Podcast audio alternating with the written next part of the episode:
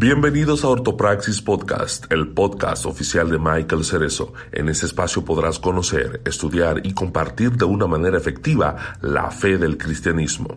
Nos enfocaremos no solo en la ortodoxia de las escrituras, sino también en la praxis de ella en nuestro día a día.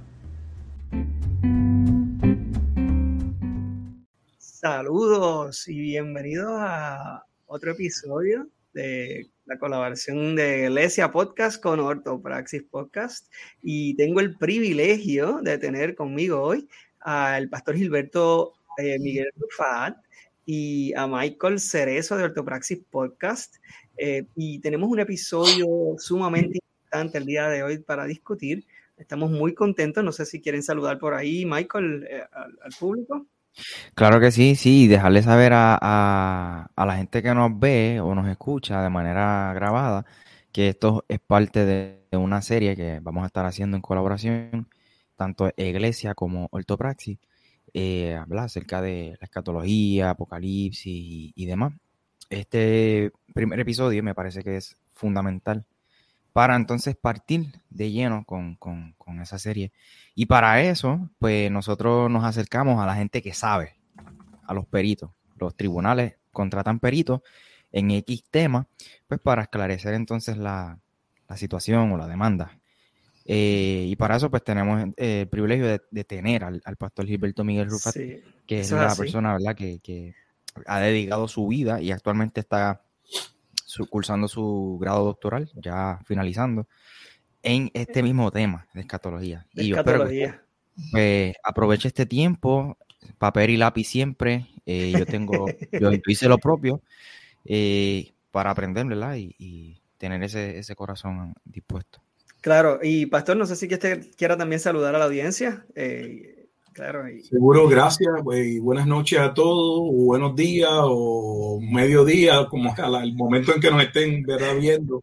Eh, un saludo a Alexi, un saludo a Michael. Este, Michael, eso de perito, eso eh, se me hinchó el pecho, pero me ayude, tenemos que. no, no sé si llego a eso, pero bueno, ahí vamos. Tratamos de dar lo mejor para el Señor pero siempre tratando de mantenernos humildes. Y digo tratando porque la realidad es que todos luchamos con eso y debemos eh, reconocer que somos discípulos y que estamos en ese proceso de transformación. esperamos ser de bendición nuevamente y que el tema que estemos compartiendo pues pueda servirnos a todos, podamos a interactuar este, de una manera propia, de una manera que glorifique a Dios, que edifique a la iglesia y que, ¿verdad? Dios puede usarlo para bendición aún de aquellos que podrían escuchar y no han conocido eh, que Jesucristo es el único Señor, el único camino y la vida. así, amén. Eh, así que pues nada, vamos a comenzar eh, el, el, episodio de hoy. vamos a estar hablando de la manera correcta, si se pudiese decir, de estudiar e interpretar la Biblia. y esto es algo que todo buen cristiano debe hacer porque muchas veces damos por sentado que sabemos cómo estudiar la palabra de Dios eh, y lo que hacemos tal vez es leerla, hacer una simple lectura y entonces eh, crear una meditación alrededor de un pasaje eh, de manera de pues, cómo me habló, cómo, qué es lo que se me resalta o etcétera. Y esto puede provocar que entendamos un pasaje de una manera incorrecta y lo apliquemos de manera incorrecta, porque como dice la palabra, no podemos ser mero oidores, sino hacedores de la palabra. Pero ¿qué pasa? Que si yo entonces no tomo el espacio y el tiempo para escuchar lo que verdaderamente el Señor quiere decir a través de ese pasaje, pues entonces cuando lo voy a llevar a la práctica, no va a ser de manera correcta. Así que pues no sé, este Michael, si puedes comenzar, me gustaría comenzar eh, leyendo la palabra. Claro que sí. En el libro de Segunda de Pedro, la segunda carta de Pedro, el capítulo 1, los versos 19 al 21 dicen, tenemos también la palabra profética más segura, a la cual hacéis bien en estar atentos como una antorcha que alumbra en lugar oscuro, hasta que el día esclarezca y el lucero de la mañana salga en vuestros corazones, entendiendo primero esto, que ninguna profecía de la escritura es de interpretación privada, porque nunca la profecía fue traída por voluntad humana, sino que los santos hombres de Dios hablaron siendo inspirados por el Espíritu Santo. Amén. Amén, amén. Eh, así que eh, yo, yo, he escuchado tantas cosas al respecto y a mí me preocupa tanto el escuchar a tantos cristianos hablar de, de cuando se habla de estudiar la Biblia. Eh, yo recuerdo cuando yo eh, me acababa de convertir, una persona me enseñó una vez que eh, tú lees los pasajes y pues pues lo que te parece, es lo que tú sacas de ese pasaje, lo que de momento este te hace sentido, eh, y entonces parecería ser algo como bien subjetivo, y es como que pues lo que te parezca, eso es lo que, lo que, eso es lo que te habla el pasaje, eso es lo que te dice, eh, y utilizan, ¿verdad? Eh, pasajes fuera de contexto como que pues la palabra es viva y eficaz, y entonces pues, ¿verdad? Que, prácticamente un mismo pasaje que a lo mejor lo que dice es la piedra es rodosa, tú lo puedes interpretar como que pues la piedra eh, viene siendo las situaciones en tu vida eh, y olvídese, se van en un viaje y una cosa terrible. Sin embargo, eh, hay, es, es, importante que utilicemos o entendamos el propósito original para que esos pasajes fueron escritos porque Dios habló de una manera directa y con un propósito en particular, que nosotros no podemos cambiar ese propósito porque Dios no cambia. Dios no, no, no, es, no, no, estuvo, no estuvo improvisando y Dios, Dios no es un Dios que improvisa. Dios conoce todas las cosas. Y él hizo un plan desde aún antes de crear el mundo y este plan él lo ha llevado a cabo eh, eh, paso por paso y, ha ido revelando a través de su escritura, a través de toda la historia humana, diferentes aspectos y eso han sido escritos en la palabra de Dios, inspirada por el Espíritu Santo. Ahora, algunas de las consecuencias que yo veo de, de, utilizar eh, una, interpretación privada de la palabra, pudiésemos decir que, por ejemplo, es traer eh, el intercambiar eh, un pasaje que es literal y hacerlo simbólico o viceversa hay pasajes simbólicos que la gente, ¿verdad?, eh, lo trae de manera eh, literal. Estaba leyendo una vez un, un, autor que estaba leyendo el libro de Apocalipsis y cuando eh, dice que sale Apolión y que salen, ¿verdad? estas bestias que son como que voladoras y qué sé yo. Eh, eh, este autor estaba hablando que literalmente iban a salir estas bestias voladoras por la tierra y un viaje que decía, Dios mío, esto, esto, esto está tremendo para una película de terror o de, o de sci-fi. Sin embargo, eh, hay que entender que cada libro de la Biblia, ¿verdad? Tiene eh, su manera, tiene su estilo, tiene su género, y esto también es importante entenderlo antes de acercarnos a la palabra. Eh, Michael, no sé si quieres mencionar alguna de las otras consecuencias que está ahí, que tenemos ahí este, pautada. Eh, manipular nuestra teología este, y práctica de manera conveniente, ¿no? Y, tener pues una iglesia con una doctrina débil, pudiéramos decir hasta herética y acoplada a la cultura popular. De hecho, yo, uno de los ejemplos, leyendo un libro acerca de, destrezas de interpretación bíblica, uno de los ejemplos que el autor este, colocaba en el libro, me gustó mucho, es puertorriqueño, era que un día la hija de él llegó de la escuela y le dijo, ah, este, papi, la maestra me sacó por el techo hoy. Entonces él, decía que si él escribía eso y 500 años después alguien lo leía, pues iban a pensar que los profesores eran unos maltratadores porque sacaban a los niños al techo a coger el sol, a coger clase. Este, y lo que la línea que estaba diciendo era que la profesora o la maestra la hizo molestar. Este, y pues así hay muchos pasajes en la Biblia en donde yo lo hice por mucho tiempo y así fue como me enseñaron este, pero no necesariamente lo que nos han enseñado es lo que está correcto. Y, de eso se trata el, episodio de hoy. pues sí, eh, antes de comenzar, me gustaría mencionar que no se nos puede olvidar eh, lo del libro del pastor Michael, si puedes ahí también aprovechar. Y...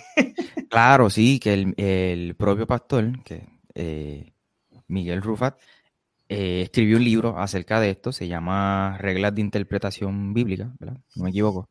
Este, y eh, obviamente hay varios formatos, pero el formato digital que está disponible en Amazon Kindle eh, va a estar completamente gratis en los próximos tres días. Usted está viendo este episodio, pues los próximos tres días va a estar gratis, al menos en mi canal de YouTube y en el podcast. El enlace del libro va a estar en la descripción. Y si no, pues mire, si ya pasó el tiempo de gratuito, cómpralo porque no está muy caro y va a ser de mucha. Sumamente barato. Sí, es sumamente barato y realmente vale la pena. Eh, reglas de interpretación bíblica, principios de hermenéutica, eh, eh, de Gilberto Miguel Rufat. es, es, es sencillo, es directo, directo al grano y me parece que va a ser de mucha bendición para su vida. Sin embargo, hoy tenemos aquí al pastor. Pastor, de alguna manera sencilla, si usted pudiese explicar la diferencia entre exégesis y eisegesis. Bueno, voy a explicar eso, pero déjame em, empezar diciendo que la hermenéutica eh, es, es resumida para algunos como la ciencia de la interpretación, otros la entienden como la búsqueda de significado o la manera en que debemos acercarnos al texto bíblico. Cuando nos acercamos a la palabra de Dios, eh, debemos permitir que sea la escritura la que nos dé el significado, lo que vamos a comunicar, la enseñanza, la predicación, el mensaje que estemos dando, debe desprenderse de la intención original de los autores que fueron, ¿verdad?, eh, usados por el Espíritu Santo para comunicar esa revelación y no colocarle nuestras ideas, pensamientos, teorías, entre otras. Entonces es, un reto porque eh, por lo general no somos completamente objetivos y necesitamos a conciencia buscar ser objetivos, entender las formas y maneras en que debemos acercarnos nuevamente al texto bíblico para que de él se desprenda, de él emane la verdad. Eso es un exégesis. La exégesis lo que busca es que el texto, que es lo que el texto dice y lo que el texto dice, es eh, traerlo afuera, ¿verdad? Eh, la exégesis es todo lo contrario, es colocar en el texto, es ponerle al texto, imponerle al pasaje bíblico mi idea, mi suposición, mi teoría, lo que me enseñaron, lo que yo creo. Y ah, realmente todos podríamos caer en, ese, eh, en ese, debo decirlo, en ese pecado, porque es un pecado, errar del blanco, desviarnos, cambiar la palabra de Dios, no es algo tonto, no es, algo que debemos tomar con mucha eh, seriedad. Así que esa es la diferencia entre una eisegesis y la eisegesis. El exégesis de la palabra griega viene de eh, sacar, extraer, de que el pasaje sea quien presente el tema, la verdad, la enseñanza, se desprenda de manera objetiva del contenido, mientras que la e-, eisegesis es la imposición de una idea, de una filosofía, de una creencia eh, dentro del texto, poner algo en el texto, colocar algo que el texto no dice y justificarlo como si estuviese allí. Eh, debemos tener sumo cuidado con ello. Claro, y esto es tan fácil de hacer lamentablemente, porque yo he escuchado incluso predicaciones donde los, los exponentes tienen como esta, este arte de contar cuentos.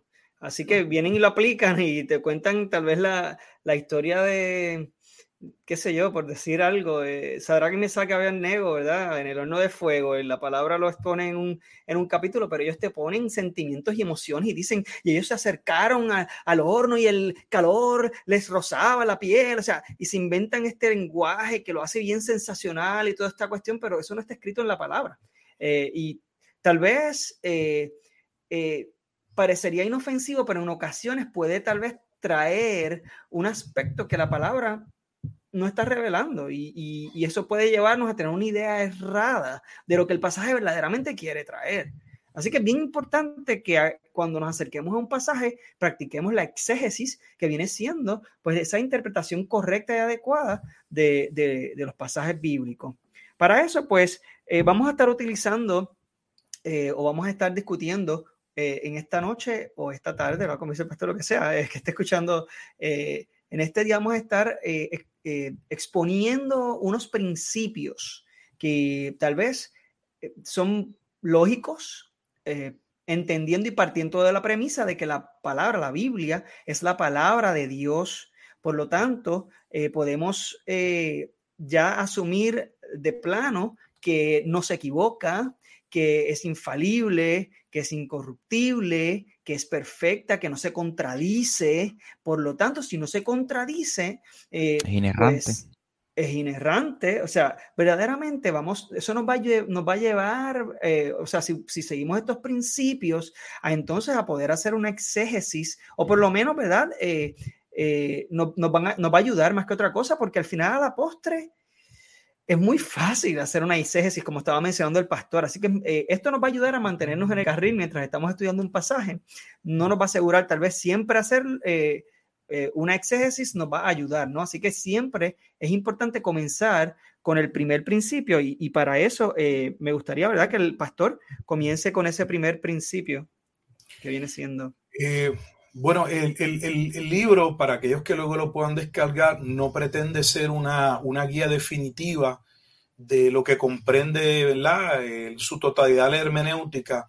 La realidad es que fue parte de, ha sido parte de mi estudio y de mi proceso de discipulado y de prepararme para predicar y ejercer ¿verdad? el ministerio. Y también debo decir eh, una reflexión profunda de aquellos pasajes que torcí por no estudiar bien la escritura y haber cometido errores que hoy pues eh, busco con toda honestidad apartarme de ello. Así que eh, para mí es un tema sumamente importante y espero que los principios que expongamos pues puedan ser de, de bendición. Cuando nos vamos a acercar a la escritura, yo creo que yo lo escribí como casi, están como una manera pues, para algunos negativa, porque todos empiezan con no, pero es porque quería llamar la atención a, a eh, los, los, no hagas esto, no, no, no, no, no, no hagas esto otro, nunca cometas este error. Y lo primero, el primer punto que debemos tener en consideración es que no interpretar nunca la Biblia como ah, en nuestro propio juicio. Y lo que quiero decir con esto es que pensar que nosotros podemos acercarnos a la Biblia como cualquier otro libro. La Biblia no es cualquier otro libro, la Biblia es la palabra de Dios, eh, divinamente inspirada y para poderse entender, debe entenderse, como dice la escritura, de manera espiritual. Por lo tanto, es importante que nos acerquemos a la lectura de la Biblia con reverencia, eh, que nos acerquemos a la lectura de la Biblia en oración para solicitar que el mismo Espíritu Santo que inspiró a estos santos hombres a revelar ese consejo que Dios eh, quiso constatar para que sirviera como brújula, como una antorcha, como bien llama Pedro, en un mundo de oscuridad, que nosotros eh, solicitemos que el Espíritu Santo nos guíe en esa interpretación para, como decíamos, no imponerle al texto, no llevar al texto nuestras ideas y dejar que sea la escritura la que nos corrija y no nosotros tratar de editar o corregir la escritura. Así que ese, ese primer punto que va a haber en el libro que dice nunca interprete la Biblia según su propio juicio es que a conciencia eh, eh, eh, tengamos presente que no debemos imponer y que no debemos ir con ese orgullo de que estoy leyendo un magazine, una revista y que me puedo acercar a él como a cualquier otro libro. Aunque cuando hacemos el ejercicio hermenéutico, el ejercicio interpretativo, la Biblia eh, se aplican básicamente principios que son aplicables a otras disciplinas. No obstante, no estamos nuevamente leyendo cualquier libro, no estamos viendo el pensamiento de una mente humana, estamos leyendo la palabra de Dios y necesitamos eh, la guía y la dirección de Dios Espíritu Santo en ese proceso y tomarlo con esa seriedad. Eso es lo que eh, implica ese primer punto. Eh, sí, me parece eh, tan importante y, es, increíble porque como comenzamos diciendo, esto es un principio lógico, ¿no? Así que si, si yo conozco el autor de una obra, digamos que yo estoy leyendo cualquier tipo de obra, una novela, es más, digamos que yo estoy en el tiempo de, de Cervantes, y, yo estoy leyendo el Quijote y yo hay algo que no entiendo, eh, pues lo más natural es que si yo puedo tener acceso entonces a ese autor, voy a donde el autor y le pregunto, ¿no? Así que si yo quiero entender la palabra de Dios, yo creo que parecería lógico, ¿no? Que, que realmente contar con la misma ayuda del Espíritu Santo, el mismo, eh, la misma persona de Dios que ayudó o que inspiró, mejor, mejor dicho, a estos hombres a escribir, a entonces ayudarme también a entenderla. Este, sí, muy bien. De hecho, este, yo, yo, una de las cosas que mi profesor de homilética decía mucho era que antes de uno estar sobre los codos, es decir, estudiando, leyendo, investigando, buscando diccionarios, libros de historias, etcétera, que más adelante vamos a compartir, este, que son herramientas útiles, tenemos que estar, antes de estar sobre los codos, debemos estar de rodillas y a eso es lo, ese es el primer punto que Wilfredo quiera enfatizar mucho y es eh, acercarnos al autor de, la Biblia.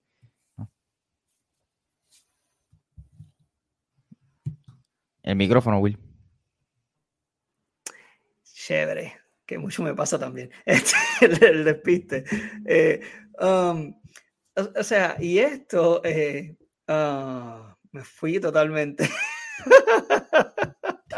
es que a, ti te gusta hablar así con el micrófono Eso es autorreflexión. Eh, no, eh, lo que estaba diciendo es que esto nos ayuda a mantenernos humildes. Eh, al final, a la postre, si yo tengo que, que depender del Espíritu Santo y de Dios para poder entender su palabra, yo no puedo entonces atribuirme a mí mismo el que yo logro entender, el que yo logro hacer, el que yo logro hacer, cualquier cosa relacionada a la palabra, porque al final a la postre las revelaciones de Dios eh, y nosotros somos meros instrumentos de parte de Dios. Y la manera o la razón por la cual estamos aquí, por ejemplo, compartiendo esto con ustedes, no es porque nosotros seamos mayor que ustedes, sino porque eh, hemos, hemos sido dirigidos por el Espíritu y es importante que todos reconozcamos que no somos nada sin Él y que cuando nos acercamos a su palabra, al final también nosotros tenemos que entender que no podemos venir con nuestras propias ideas, que tenemos que borrar tal vez cualquier preconcepción cuando nos acercamos a un pasaje, porque el pasaje nos va, nos va a hablar y nos va a decir lo que necesitamos saber de por sí. No tenemos que inventarnos que si los pelos se le pararon a Daniel cuando tuvieron, tuvo sus revelaciones, etcétera. O sea, no, podemos, no, tenemos que inventarnos nada porque la palabra dice lo que necesitamos saber de, tal o más cual eh, relato. Este, y así me quiero mover entonces al segundo punto, que viene siendo eh, eh, la manera tal vez correcta de interpretar la Biblia. Y pastor, esto es un, principio eh, de hermenéutica que, me parece bastante... Lamentablemente hay muchas personas que ignoran este, este principio y por eso se inventan muchas loqueras. Si nos puede compartir ese próximo punto. Bueno, el segundo punto, dentro del libro es nunca interprete la Biblia fuera de la Biblia. Este es el, pilar de lo que era la reforma protestante en el principio de la sola escritura. La autoridad eh, para interpretar la escritura se desprende de la propia escritura. Es lo que también se conoce como el principio de la analogía de la fe. Dejemos que los propios pasajes, los libros, muestren ¿verdad? las correlaciones, eh, los pasajes oscuros se han interpretado a la luz de aquellos pasajes claros y podamos ver esa revelación que se va dando de manera progresiva hasta tener su cumplimiento total en la persona de Jesucristo.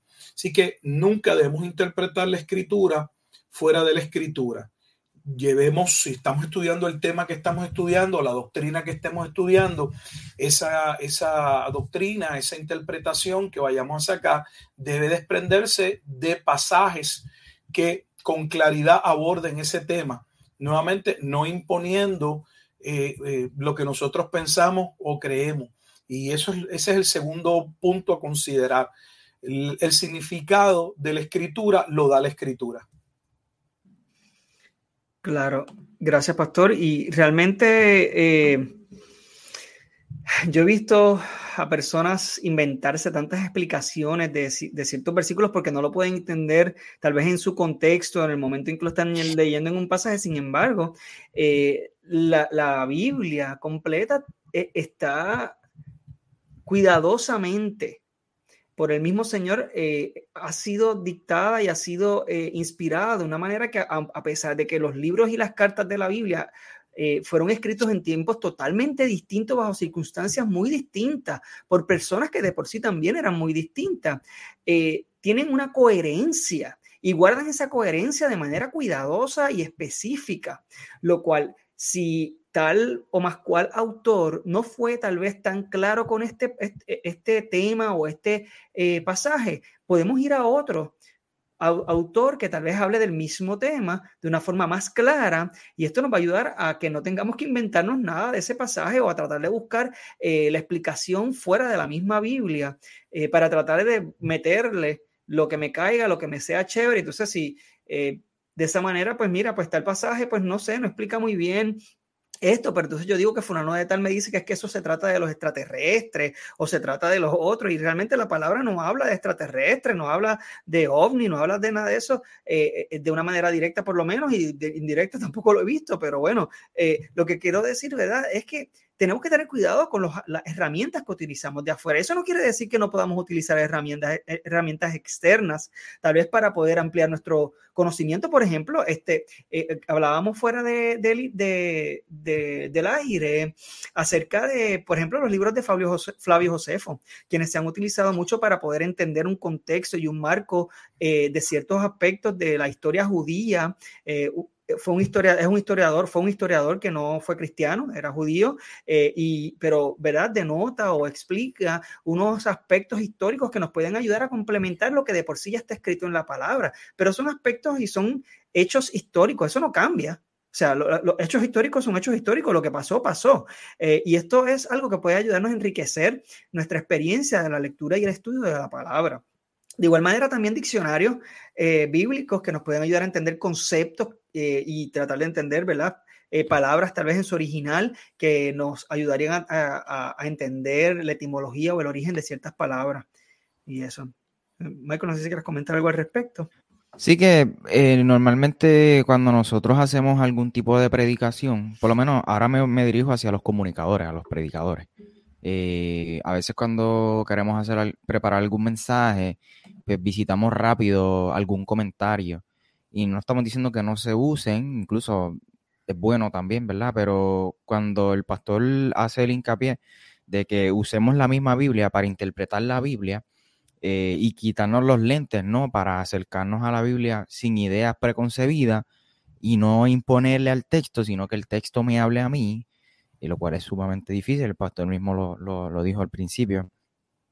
Eh, el, el, yo leer de entrada un comentario de alguien es, leer el pensamiento de esa persona y entonces ya cuando yo me acerco al texto, pues tengo entonces el pensamiento de, ese autor, de ese comentario que yo leí y, yo creo que lo correcto sería, el ejercicio correcto eh, de hacer una exégesis es precisamente yo acercarme al texto y cuando yo termine de hacer mi trabajo como predicador, ¿no? como comunicador, como estudiante de la Biblia, eh, quizá entonces cuando yo termine de hacer mi exégesis, pues puedo visitar algún comentario y demás para eh, eh, complementar, pero eh, por lo menos ese, ese sería el procedimiento real. No sé si el pastor quisiera corregirme en ese sentido o añadir algo.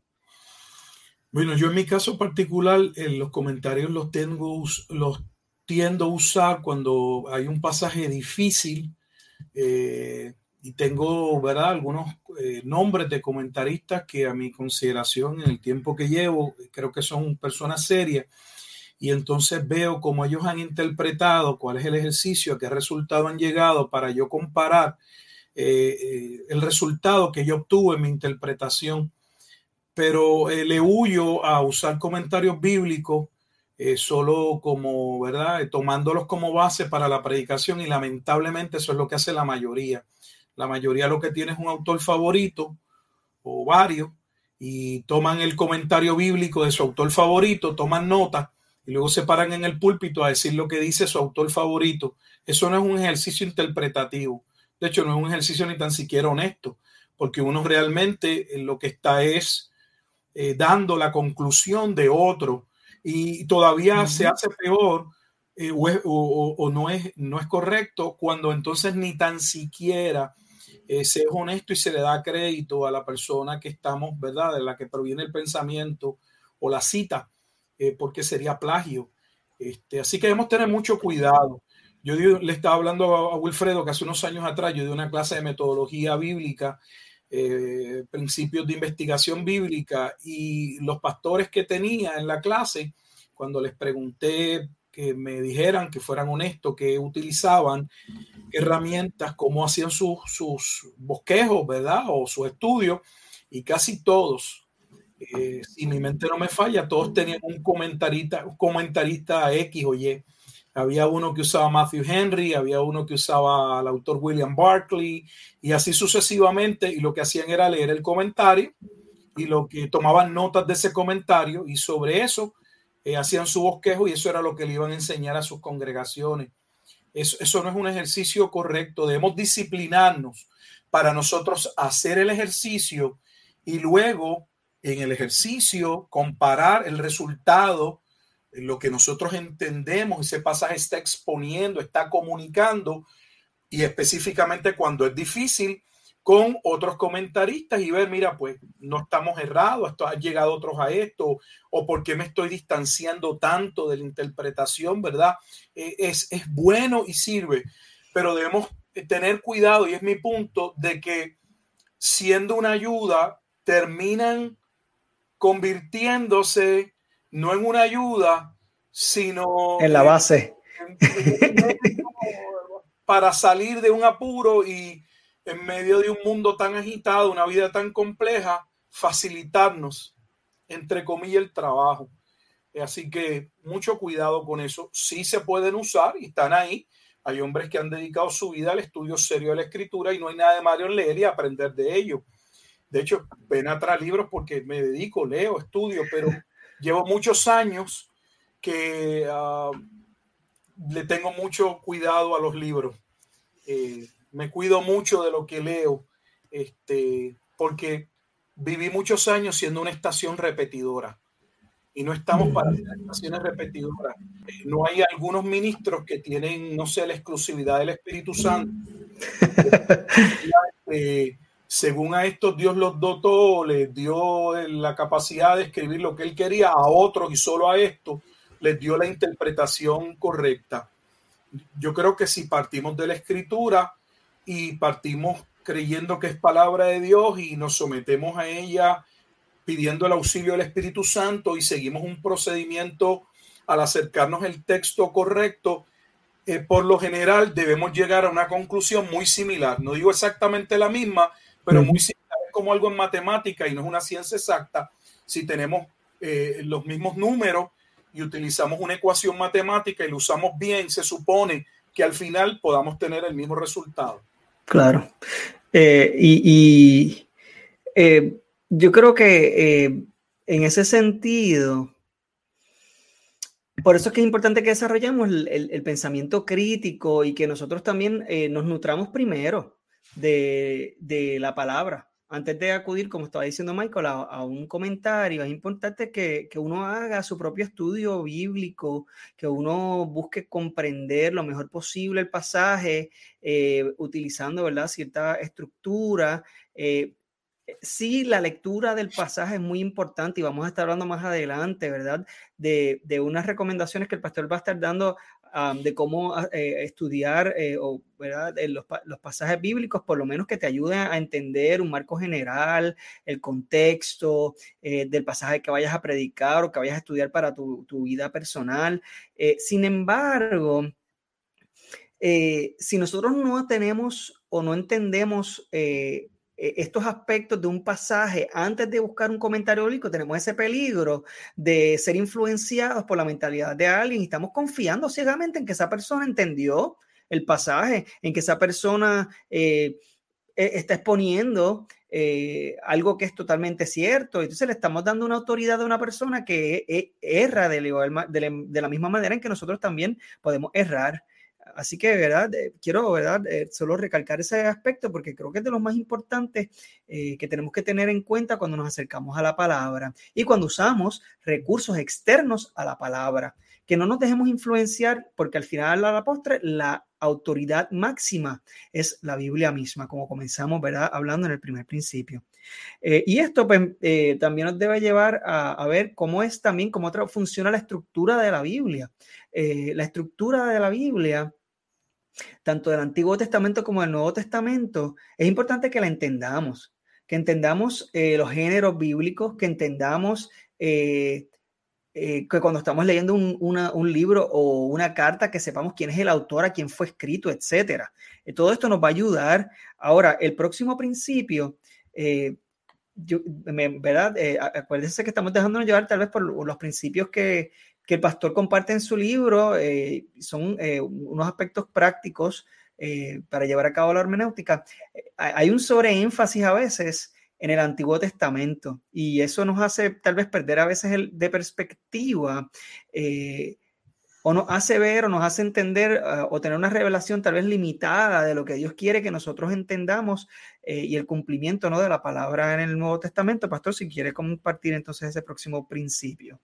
La tercera regla es el nunca interpretar el Nuevo Testamento a la luz del Antiguo Testamento. Y permítanme aquí hacer una pausa y explicar muy bien, porque es un principio que podría muy bien darse a malinterpretaciones. Eh, así que por eso necesitamos aclarar qué queremos decir con nunca interpretar el Nuevo Testamento a la luz del Antiguo. ¿Por qué? Porque la manera correcta es interpretar el Antiguo a la luz del Nuevo Testamento, ya que la Biblia es una revelación progresiva que tiene como eje central la obra salvífica, el reino de Dios en la persona de Jesucristo, y debemos permitir que eh, veamos el cumplimiento de esas profecías, de esa historia en la obra y en la persona de Jesucristo. No estamos diciendo que no sea importante el Antiguo Testamento.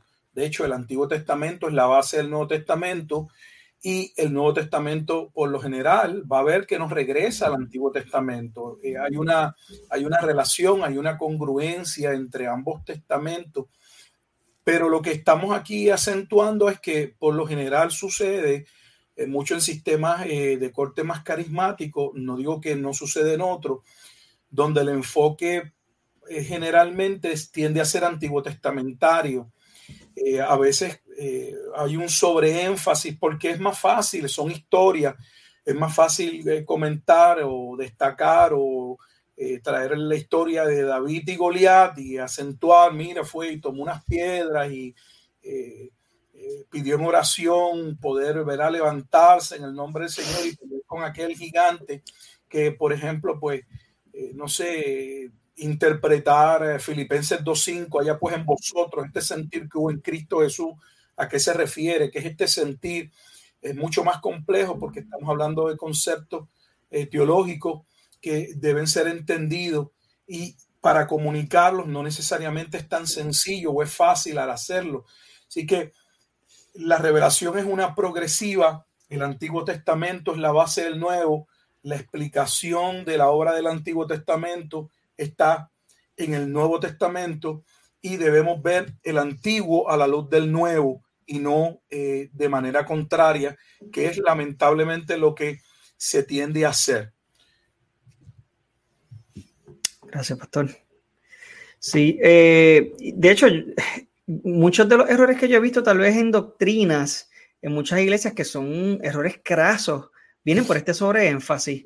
A veces un sobreénfasis en las obras, eh, en las obras para salvación, en un sobreénfasis en el tener que actuar de cierta manera eh, o cumplir con una conducta para poder obtener la salvación, la cual sabemos y se nos fue revelado a través de la obra de Jesucristo, que, que Jesucristo es quien nos da la salvación, nosotros no las podemos ganar, y así como no la podemos ganar, tampoco la podemos perder, pero esto lo conocemos a través de la obra de Jesucristo y la revelación que viene a través del Nuevo Testamento. Si nos quedamos en el Antiguo Testamento, entonces vamos a estar acudiendo siempre a Jesucristo, volviendo a, crucificarlo para nuestro beneficio, porque volvía a fallar, porque volvía a caer, o porque, y, esto es muy peligroso, eh, entre otras cosas, que, que, que buscamos o sin querer, por estar teniendo este sobreénfasis, judaizamos el cristianismo y esto es un peligro grandísimo, el cual el mismo Pablo a los Gálatas les, les avisó. Eh, y, Pablo le llama anatema, aquel que trae un evangelio judaizante eh, en, el, en, el, libro, en la carta a los Gálatas, y les alerta, mira, si alguien viene con un evangelio que no es el que ustedes han conocido, ese evangelio que es a través de Jesucristo, que es una, un evangelio de gracia, mira, que sea anatema, o sea, y estos son estas corrientes judaizantes que, que, no entienden que nosotros no hay manera de que nos podamos ganar esa salvación de que ya no tenemos que circuncidarnos, de que, o, que nosotros los gentiles no tenemos que circuncidarnos, que nosotros no tenemos que seguir unas normas eh, judaizantes, que no, hay que, que no hay nada que cumplir para nosotros poder ser salvos, porque la salvación no proviene de nosotros. Y esto viene revelado, ¿verdad? A través de la obra de Cristo, que sí, que comienza a través de las profecías, sin embargo, eh, la manera pues para poder entenderlas tenemos que ver esa revelación que viene mayormente, ¿verdad? En el tiempo de Jesucristo. Este, y pues, eh, Michael, si, si, pudieses leer ese próximo pasaje antes de que el pastor traiga ese próximo punto. Claro, dice segunda de Pedro, eh, la segunda carta de Pedro, capítulo 3 en esta ocasión, los versículos 15 y 16. Dice, y tened entendido que la paciencia de nuestro Señor es para salvación, como también nuestro amado hermano Pablo, según la sabiduría que le ha sido dada, os ha escrito casi en todas sus epístolas hablando en ellas de estas cosas, entre las cuales hay algunas difíciles de entender, las cuales ni los indoctos e inconstantes tuercen, debo decir las cuales los indoctos e inconstantes tuercen, como también las otras escrituras, para su propia perdición. Sí, pastor. Entonces, si nos puede compartir ese próximo este punto. Bueno, el punto número cuatro eh, de cómo acercarnos al texto es que nunca interpretemos un pasaje fuera del contexto inmediato. Cuando estamos leyendo un libro, una carta, por lo general hay un propósito detrás. Pero dentro de ese propósito general también, ¿verdad? Hay, hay temas eh, secundarios que van dentro de ese propósito general que debemos considerar a la hora de hacer ese ejercicio interpretativo de ese pasaje o versículo. Digo esto porque aunque los libros o las cartas, todo debe ser leído completo para poder tener el cuadro general, nosotros no tenemos el tiempo en una media hora, en una hora de exponer todo un libro. Por eso, por lo general, eh, tomamos unos versículos como base para puntualizar, para señalar, para traer una enseñanza X. Pero cuando vamos a traer esa enseñanza, el punto es que no debemos olvidar que ese capítulo o esos versículos que vamos a traer a la consideración de la iglesia eh, están precedidos de, un, de una enseñanza, eh, de un tema particular y que no podemos desligar esa porción de ese tema porque si no vamos a estar cometiendo errores interpretativos. Sí, eh, definitivamente. Así que por eso es que hemos hecho un énfasis en que es importante que cuando nos acercamos al texto eh, entendamos a quién fue escrito, porque, porque fue escrito también, es importante también ver este tipo de cosas. Y usualmente con la lectura completa de ese libro, esa carta, vamos a entender precisamente eh, muchas veces el contexto. De hecho, vamos a conocer el contexto a través de eso. Primero, que eh, el autor, si conocemos quién escribió el libro, eh, eso nos, nos ayuda a, ver cuál es el tiempo más o menos en el que se escribió ese libro o esa carta. Y con saber ese tiempo podemos saber qué aspectos históricos estaban ocurriendo alrededor de ese pasaje cuando se escribió. ¿Por qué? Porque estos pasajes y estos libros y estas cartas fueron escritos para un público en particular y tenían un propósito en particular y, esto no lo podemos ignorar cuando nos acercamos a esos pasajes, porque de esa manera vamos a perder el punto que, que, Dios reveló en esos pasajes. Así que es importante que tomemos en cuenta que cuando nos acercamos a ese pasaje tenemos que entender su contexto histórico, tenemos que saber a quién fue escrito, por qué fue escrito, eh, y, ese contexto también que, que, gira alrededor de, de, ese pasaje. Michael, no sé si quieras comentar algo al respecto. Um. Básicamente, no, enfatizar lo mismo que has dicho y el pastor también, pues, nunca interpretar o ignorar el contexto eh, del, del, libro que se está leyendo, el contexto histórico, el público, el público que va dirigido el libro. Eh, las personas que están implicadas en, o, en la, o, la, situación, ¿no? Expresadas en esa carta o en, en ese libro. Eh, y, y, algo importante, entender el significado original de ese libro. Y entonces después aplicarlo acá a nosotros, no al revés, eh, tal como lo, lo, compartiste. Este, nada más, yo creo que está bastante condensado. Gracias. Entonces, este, nada, el próximo punto eh, viene siendo, ¿verdad? Eh, que nunca especule la interpretación de un pasaje más allá de lo que fue expresado en el mismo. Si nos puede explicar eso, pastor. Bueno, simple y sencillamente que eh, lo que nosotros necesitamos saber está en la escritura. Si hay algo que no está en la Biblia, no hay que inventarlo. Hay una fascinación muchas veces por querer conocer lo que la Biblia no dice, mientras lo que dice no lo estudiamos. Me parece a mí una contradicción que eh, hay personas que están buscando una revelación X o Y, que alguien les dé X o Y mensaje, pero tenemos 66 libros en la escritura les preguntas qué dice Zacarías o Malaquías, cuál es el mensaje del libro de Osea, y a lo mejor puede ser que te interpreten como si estuviese hablando lengua porque ni saben que es un libro de la Biblia. Sin embargo, eh, les gustaría que alguien les diga otro mensaje. Eh, cuando estamos estudiando la Biblia, lo que Dios quiere comunicar, lo que necesitamos, es lo que Dios ha revelado. Pero también cuando nos acercamos a un pasaje a un tema particular, donde ese pasaje termina, donde pone el punto, nosotros no debemos continuar, porque entonces empezamos en todo un, en, en especulaciones que no contribuyen en nada. Dios no necesita que adornemos el pasaje ni que lo clarifiquemos para nadie, porque la palabra de Dios es poderosa, suficientemente poderosa para llamar a aquellos que Él determinó a salvación el Evangelio es poder de Dios para salvación. Eh, si la Biblia aborda un tema y lo deja ahí, aunque tengamos, nos gustaría, porque somos seres que eh, somos curiosos, pero no debemos permitir, no debemos, no debemos dar paso a que nuestra curiosidad le imponga el pasaje o lleve al pasaje a un nivel o a decir cosas que el pasaje no dice o no aborda. Donde la Biblia habla, estamos llamados a hablar. Donde la Biblia calla, debemos callar. Amén. Definitivamente. Eh, me gustaría ir al siguiente punto, eh, que viene siendo es importante considerar los pasajes y referencias paralelas al interpretar un pasaje. Y esto, pastor, eh, ¿a, qué verdad se referiría este, este punto? Bueno, lo que estamos diciendo es, por ejemplo, que cuando estamos estudiando el Nuevo Testamento y estamos leyendo los Evangelios, tenemos cuatro relatos de cuatro evangelistas sobre ¿verdad? la vida, obra y ministerio de Jesús. Y eh, es importante el considerar esos, esos relatos.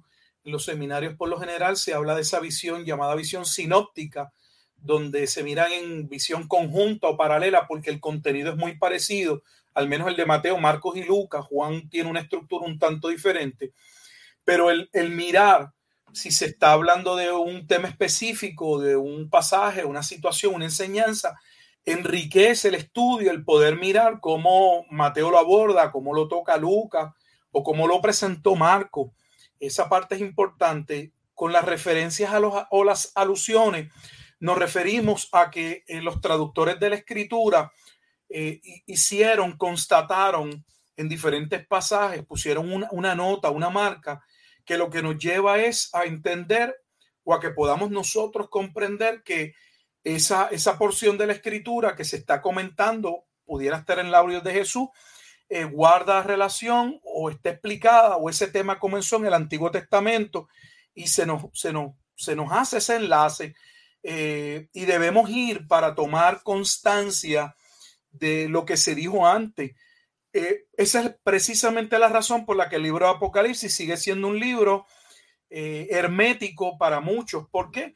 Porque casi tres cuartas partes del libro de Apocalipsis hace alusiones o referencias al Antiguo Testamento. Si nuestro conocimiento del Antiguo Testamento es, leve, es limitado, no vamos a poder ver claramente los símbolos, las referencias e interpretarlos a la luz de ese contexto antiguo testamentario.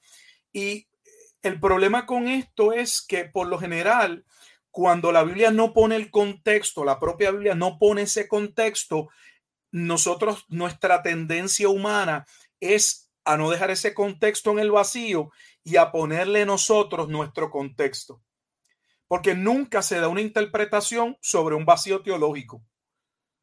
O partimos de lo que la escritura dice o vamos a, vamos a terminar imponiéndole al pasaje o rellenando el pasaje con lo que no entendemos, porque no nos tomamos el tiempo de estudiar que ese pasaje nos está dirigiendo al Antiguo Testamento. Por poner un ejemplo, cuando estudiamos Mateo 24 y 25, una y otra vez se hace mención de Jesús o Jesús mismo eh, se autodenomina el Hijo del Hombre. Pues tenemos que ver de dónde sale esa expresión, Hijo del Hombre. Es una expresión antiguo testamentaria y parte de Daniel capítulo 7, versículo 13 específicamente y 14. Entonces yo tengo que detenerme, ir al libro de Daniel y entender eh, cuando Daniel está hablando en el capítulo 7 y se refiere a ese hijo de hombre, ¿quién es ese hijo de hombre? Eh, eh, ¿Qué es lo que él está viendo en ese capítulo 7? Para poder entonces entender y ver la asociación de Daniel con el libro de, o el capítulo 24 y 25 de Mateo, como Jesús mismo hace la, la, la unión cuando en Mateo me parece que eh, um, capítulo 24, si mal no me parece, versículo 15, Jesús mismo dice que aquella abominación de desolación a la que él se refiere era aquella que había sido profetizada por Daniel. Pues entonces yo no, yo no debo pretender poder entender lo que Jesús está diciendo sin ir al marco de referencia, que es el libro de Daniel, y buscar entender el significado en Daniel 7 para entonces poder traerlo a, Mateo 24 y entender, oh, es que ahora se va a cumplir aquello que a Daniel, Daniel se le profetizó, se le mostró en el capítulo 7. Eh, a eso nos referimos, a que la Biblia hace referencias, nos muestra dónde comienza esa profecía o dónde no hay una, no hay una cita textual del Antiguo Testamento pero el tema que se está tratando se abordó, se, se, tocó en otra parte de la escritura y yo debo, como un estudiante serio de la escritura, un intérprete que quiera hacer un ejercicio fiel de la escritura, tomar en consideración eh, lo que la escritura dice. Nuevamente, para que sea la escritura la que me dé el contexto. Hacer interpretación es como montar un rompecabezas. Y lo interesante de esto es que ah, tenemos 66 libros y, no veamos un rompecabezas como que eh, una, una sección o una, no sé, una tercera parte rompecabezas un libro. Eh, la, la, realidad es que a veces estamos montando un, no sé, un bosque y puede haber un árbol con unos frutos y el libro de Zacarías va montando el árbol, pero los frutos no están en, en Zacarías. Eh, el fruto está en otro libro. Entonces, la Biblia guarda correlación, coherencia y correspondencia entre todos los libros y es por esa razón que el ejercicio hermenéutico no es uno sencillo porque requiere de una comprensión general de toda la Biblia. Tremendo. Eh, eh, eh, yo creo que a, medida que uno va estudiando también la palabra y tomándose el tiempo de entender cada uno de estos aspectos, eso va a seguir enriqueciendo el estudio bíblico y se puede ir entonces profundizando aún más. Yo creo que una de las cosas importantes que todo cristiano, todo buen cristiano debe hacer es leer la Biblia completa. Y, es triste que yo escuchaba el otro día, honestamente no sé dónde lo escuché, pero eh, la, la, el porciento de, creo que fue en Facebook que lo vi, eh, de cristianos que ha leído la Biblia completa es tan bajito. Entonces, yo escucho tantas voces, tantas personas opinando, tantas personas citando la Biblia, diciendo verdad que siguen al Señor, sin embargo, nunca han leído la Biblia completa. Y esto es un peligro porque entonces estamos hablando de algo que tal vez no conocemos. Sin embargo, es importante que todo cristiano se tome el tiempo de leer la Biblia. Pues yo, yo, yo le voy a decir una cosa. Yo, la primera vez que leí la Biblia completa, eh, llevaba ya varios años en el Evangelio. Cuando yo leí la Biblia completa, me, se me abrieron los ojos de la estructura también que tiene la palabra. Por ejemplo, a veces yo, yo, yo escuchaba al pastor este, y yo decía, ay, pero ¿de dónde él se saca? Wow, ¿de dónde él saca el contexto de tal o más cual cosa? Y con una simple lectura de los pasajes, de, de, los libros y entendiendo, ¿verdad? Esta estructura que tiene la Biblia. Entonces uno dice, ah, pues claro. Eh, y cuando, por ejemplo, nos, no, nos, tomamos el tiempo de leer la, la Biblia completa, vemos, por ejemplo, que los profetas escribieron bajo un tiempo, bajo un, reina, bajo un reinado, que la descripción del tiempo de esos reyes lo vamos a encontrar eh, ya sea en, los libros de Samuel o en los reyes o en las crónicas. Y eso nos va a ayudar a tener un marco tal vez contextual de qué es lo que estaba pasando, si ese rey servía a Jehová o si no servía a Jehová, si eh, siguió eh, los estatutos de Jehová o si realmente se desvió, qué estaba pasando alrededor. Eh, eso nos va a ayudar, por ejemplo, a entender el mismo libro de Isaías, porque Isaías reaccionó como reaccionó cuando se encontró con el Señor en su gloria. O sea, nos va, nos, va, a ayudar a entender ciertos aspectos de, de contextuales que son tan importantes para entender ciertos pasajes que de por sí se nos pueden hacer difíciles de comprender, sobre todo cuando estamos leyendo profecías, pero cuando entendemos un poco mejor el contexto de estos pasajes nos va a ayudar a relacionarlo mejor con lo que estaba sucediendo y por qué entonces Jehová se revela de esta manera y por qué Jehová dice las cosas que dice eh, y cómo vemos cómo se relacionan muchas de estas profecías con, con las mismas bendiciones y maldiciones que se profirieron desde aún desde el llamado de Abraham, desde Isaac, desde, eh, eh, desde aún antes de que el pueblo de Israel existiera. Eh, no sé, esto es, esto es bien importante entonces tenerlo en consideración. Marco, no sé si quieras este, ¿verdad? complementar algo ahí, perdón, que no te dejaron casi ni hablar, mijo. Para nada, tranquilo. No, yo creo que quizás pudiésemos ir al, al, al próximo punto. Este, lo, lo, voy a leer. Claro. Cuidado con interpretar un pasaje con un significado opuesto al resto de la Biblia. La Biblia se interpreta a sí misma, no sé. Sí, en, el libro cuando lo lea está bien, pero dice, nunca sostengo una interpretación que contradiga una verdad claramente establecida en la Biblia. Ah, este principio lo que establece es que casi no lo vas a ver como una regla hermenéutica, pero cuando el creyente no se le disipula, no tiene unos conceptos claros eh, de las doctrinas básicas, pudiera entrar él en una interpretación errada eh, que, es, que no habría razón de llegar ahí si él tuviera claro primero eh, las líneas que, lo, que, no van a permitir que se salga esa, esas líneas o ese carril que conduce el proceso interpretativo son las doctrinas. Entonces ah, necesitamos tener una, comprensión básica de conceptos eh, como, ¿verdad? ¿Quién es Dios? Ah, ¿Qué, ¿Quién es Jesucristo? ¿Qué es el Espíritu Santo? ¿Qué es la Escritura? ¿Qué es la salvación? ¿Qué es la redención? ¿Qué es la expiación? Sin número de, conceptos que si los tenemos claros a la hora de interpretar un pasaje, eh, no, nos van a ayudar a no errar, a no salirnos de ese carril y errar llegando, ¿verdad?, a una conclusión que entra en contradicción con una verdad claramente establecida en la escritura. No puede haber una interpretación bíblica que sostenga un punto, que argumente sobre algo, cuando ello entra en contradicción o con, la, con el mismo libro que estamos estudiando, o con la carta, o con eh, cualquier otro libro en la escritura. Por eso es que el ejercicio nuevamente interpretativo no es uno sencillo, porque no se trata, se trata no solo de no entrar en contradicción con la carta o libro de estudio, sino de no entrar en contradicción con el resto de la otra, de los otros libros que la escritura contiene.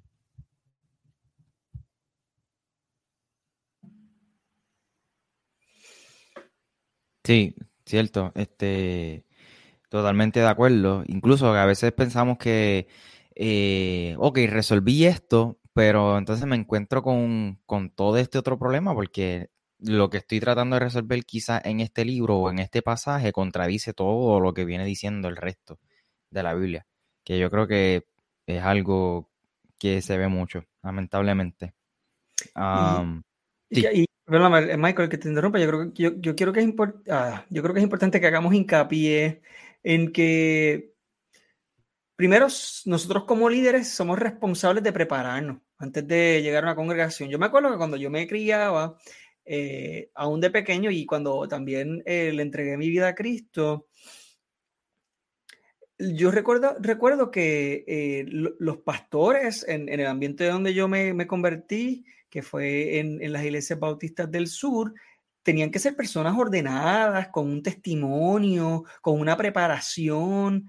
Eh, y yo he notado que a través de los años, tal vez por diferentes razones, eh, ha aumentado la cantidad de pastores que son autodenominados pastores a sí mismos. Eh, no, son personas sin ningún tipo de testimonio, a veces sin ningún tipo de estudio formal, que pues tal vez un estudio formal a lo mejor no te hace nadie, pero la realidad es que a veces se denota una irresponsabilidad en cuanto a, a entender que cuando tú enseñas la palabra de Dios, es algo bien serio y una responsabilidad sumamente grande. ¿Y qué pasa? Que entonces esto eh, se refleja también en las congregaciones, porque en las congregaciones tenemos unos huecos horribles en términos de discipulado, en donde lo que nos interesa es tener un sistema capitalista en el cual los números lo más que importa. A ah, mi congregación tiene tantos miles de personas, a tantos cientos de personas, wow, se convirtieron tanta cantidad de cientos de personas el domingo en tal servicio. Y entonces, eh, los números, una cosa increíble, cuando verdaderamente Jesús nunca le importaron los números, la realidad es que Jesús era claro, era directo, e incluso eh, en, en, ocasiones las personas se le iban y él no iba a buscar detrás, no venga, no, tú sabes, este, y cambiaba el mensaje y hacía las cosas más bonitas para que la gente se sienta cómoda y agradable. No, no, no, el Señor fue directo y eso es una responsabilidad que tenemos nosotros como, como eh, maestros de la palabra, es es ser directo, es ser claro, es ser responsables en el estudio de la palabra eh, y, eso es algo que también tenemos que tener en consideración cuando nos estamos congregando. Eh, los líderes de nuestra congregación son personas que se prepararon, son personas que demuestran un dominio serio de la palabra, nos están dirigiendo, nos están discipulando, hay una doctrina sana en nuestra congregación que nos, nos sienten las bases para yo poder tener un estudio serio de la palabra, que cuando yo me acerque a la palabra yo por lo menos sepa qué es lo que estoy leyendo. Eh, eh, todo este tipo de preguntas yo creo que es, es, importante que nos las hagamos como, como seguidores de Cristo, que es importante que nos congreguemos y que en, ese, en, el, en el congregarnos eh, esa dinámica se debe de dar. Bien. Pues Continuamos ¿verdad? con el próximo punto, pastor, si lo quiere entonces traer. Pastor, está en mute. No, siga mis pasos, pastor, eso no. El punto, número 8, o ¿verdad? El, el, acercamiento en consideración, que número 8 es nunca obvia las figuras literarias, lingüísticas o retóricas. Aquí lo que nos referimos es que la Biblia, como eh, cualquier otra obra contiene, ¿verdad? Este, paradojas, alegorías, símil, metáfora, eh, proverbios, hipérboles. Y debemos conocer eh, cómo se emplean esas figuras lingüísticas para no sacar los pasajes eh, fuera de, ¿verdad? de la proporción o del sentido original del propósito con el que fueron comunicados. Por ejemplo, la paradoja es una aparente contradicción.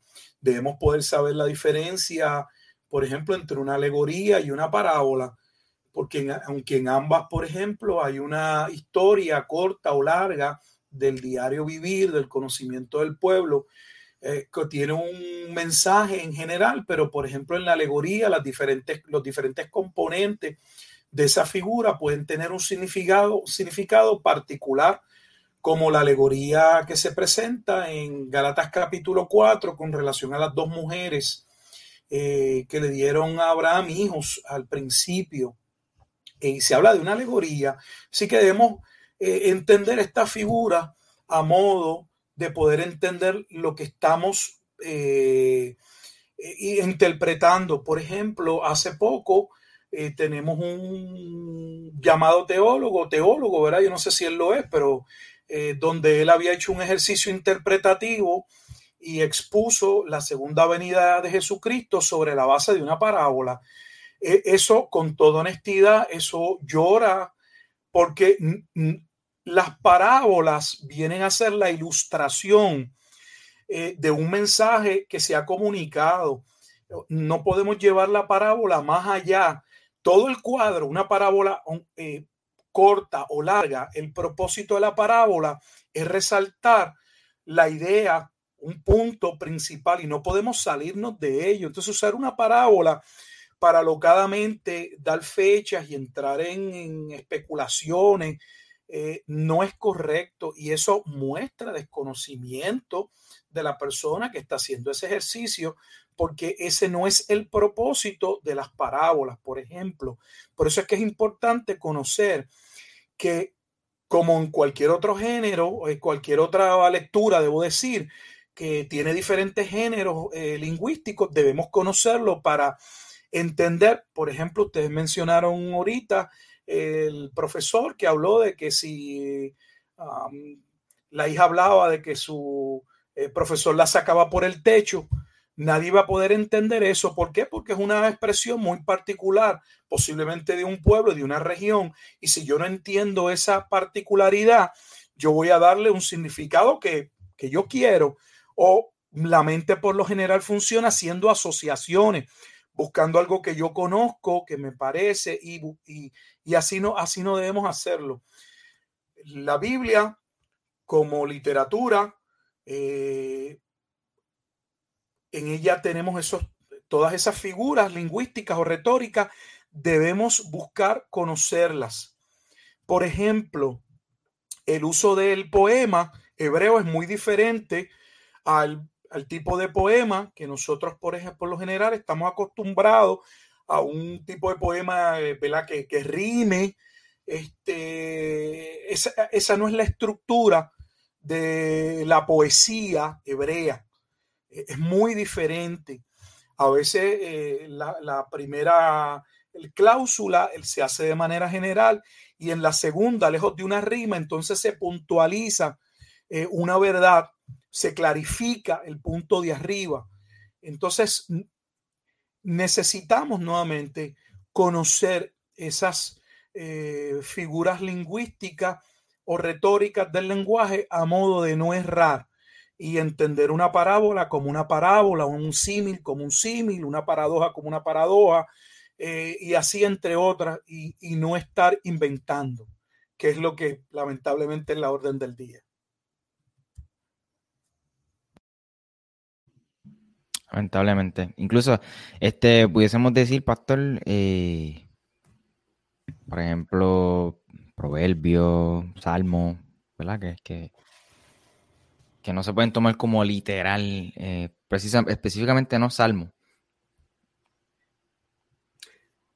Sí, que son este, cánticos y eso también tienen claro, y hay aspectos que sí son, eh, o sea, siguen siendo importantísimos, siguen siendo también claros en algunos aspectos también, y sí, eh, lo importante es conocer, ¿no? El estilo, que es lo que estamos leyendo, los salmos, ¿verdad? Eran cánticos también, y pues, pero eh, poder leerlos como tal, y pues eh, cuando entendemos el género literario, como dice el pastor, de hecho, la poesía hebrea es, parecida también a la poesía épica, que eh, eh, es como también cuenta una historia, tiene una estructura muy distinta a, lo que de verdad se conoce hoy en día como poesía, tal vez de manera popular principalmente.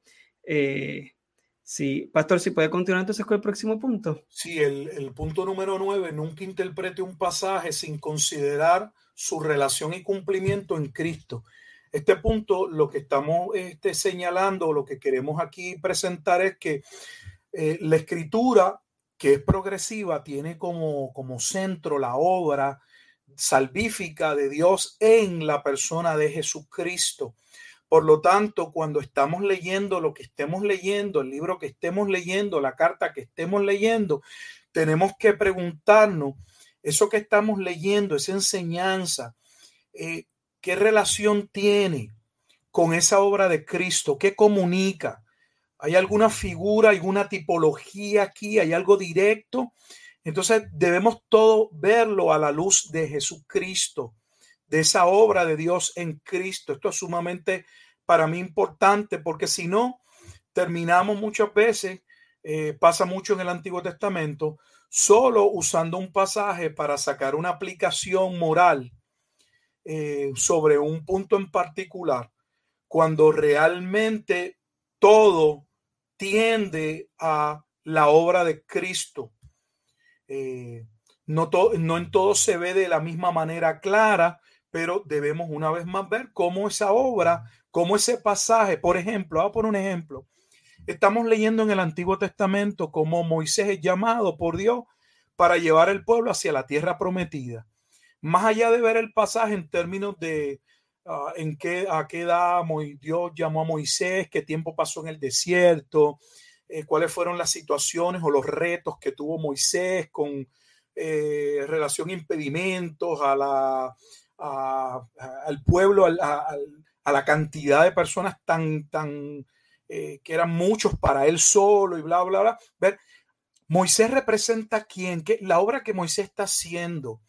Eh, ¿Qué tiene que ver esto con Cristo? Y luego vamos a ver que el Nuevo Testamento claramente identifica a Cristo como el verdadero profeta, como aquel que va a lograr o va a llevar al pueblo a introducirlos a la tierra prometida, cosa que ni tan siquiera le fue permitido a Moisés, porque Moisés no va a poder entrar a la tierra de Canaán.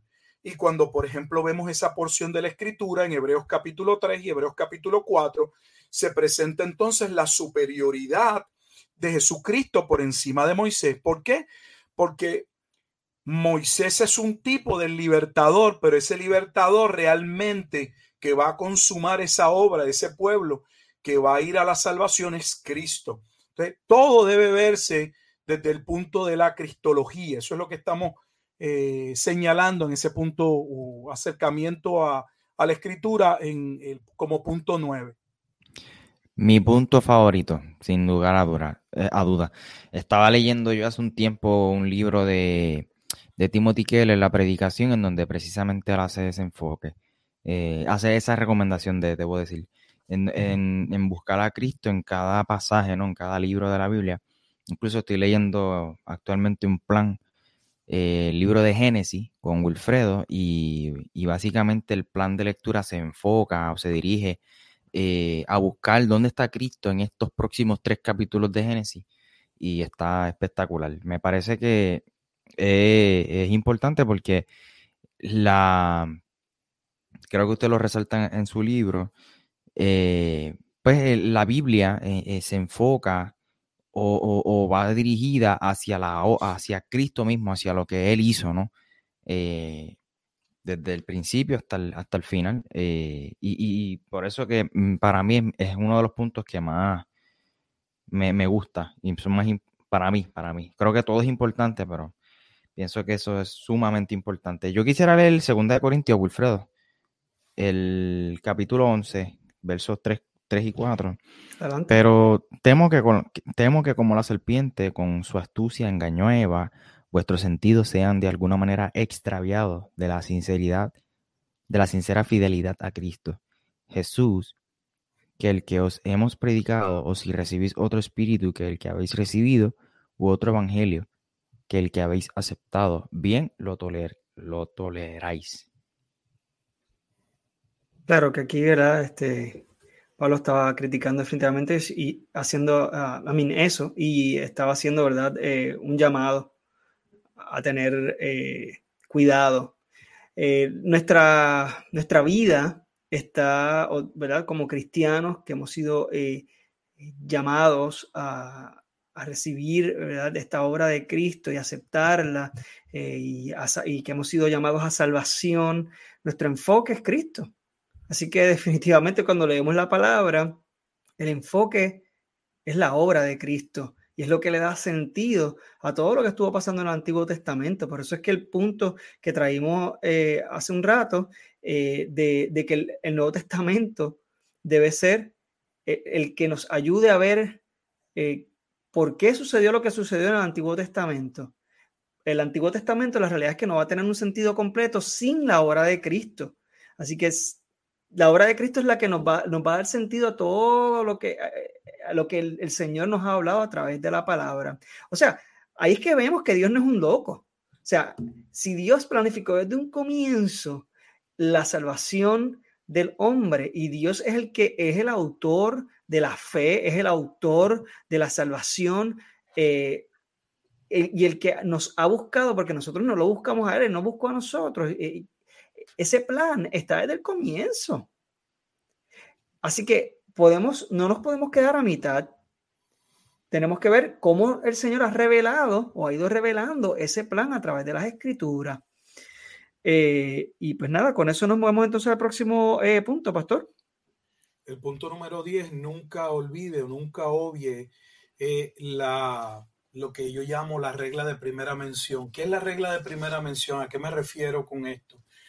Por ejemplo, cuando estamos estudiando a alguna palabra o estamos estudiando alguna frase que llama nuestra atención, es importante ver dónde por primera vez eh, se habló de ello. Es como ¿verdad? la etimología de una palabra y la, la raíz, ir al principio cuando por primera vez o en un momento determinado, cómo esa palabra se estaba utilizando, con qué connotación, con qué, con qué significado. Por poner un ejemplo, cuando estamos leyendo el libro de Job, se habla eh, de los hijos de Dios. Y cuando se habla de los hijos de Dios allí, eh, se está hablando de los ángeles. Entonces eh, es importante ver cuando la escritura habla de sobre algún particular, ver dónde posiblemente está la primera mención y cuál fue el significado. ¿Por qué? Porque, por ejemplo, si el libro de Job es considerado por algunos como posiblemente un libro, no en, no en el sentido del orden en el que nosotros lo tenemos en la escritura, sino posiblemente eh, uno de los primeros libros en términos del momento en que posiblemente fue escrito, porque recordemos que aunque el libro de Génesis, y explico esto porque alguien podría pensar que lo que estoy diciendo no es correcto, aunque el libro de Génesis habla del origen de la creación, ese libro, esa revelación de lo que sucedió en el principio, la, lo va a recibir Moisés mm, mucho, pero mucho tiempo después. O sea, lo, va a recibir luego de ser llamado por Dios a sacar al pueblo de Egipto. O sea, él no está allí, él no vive aquello.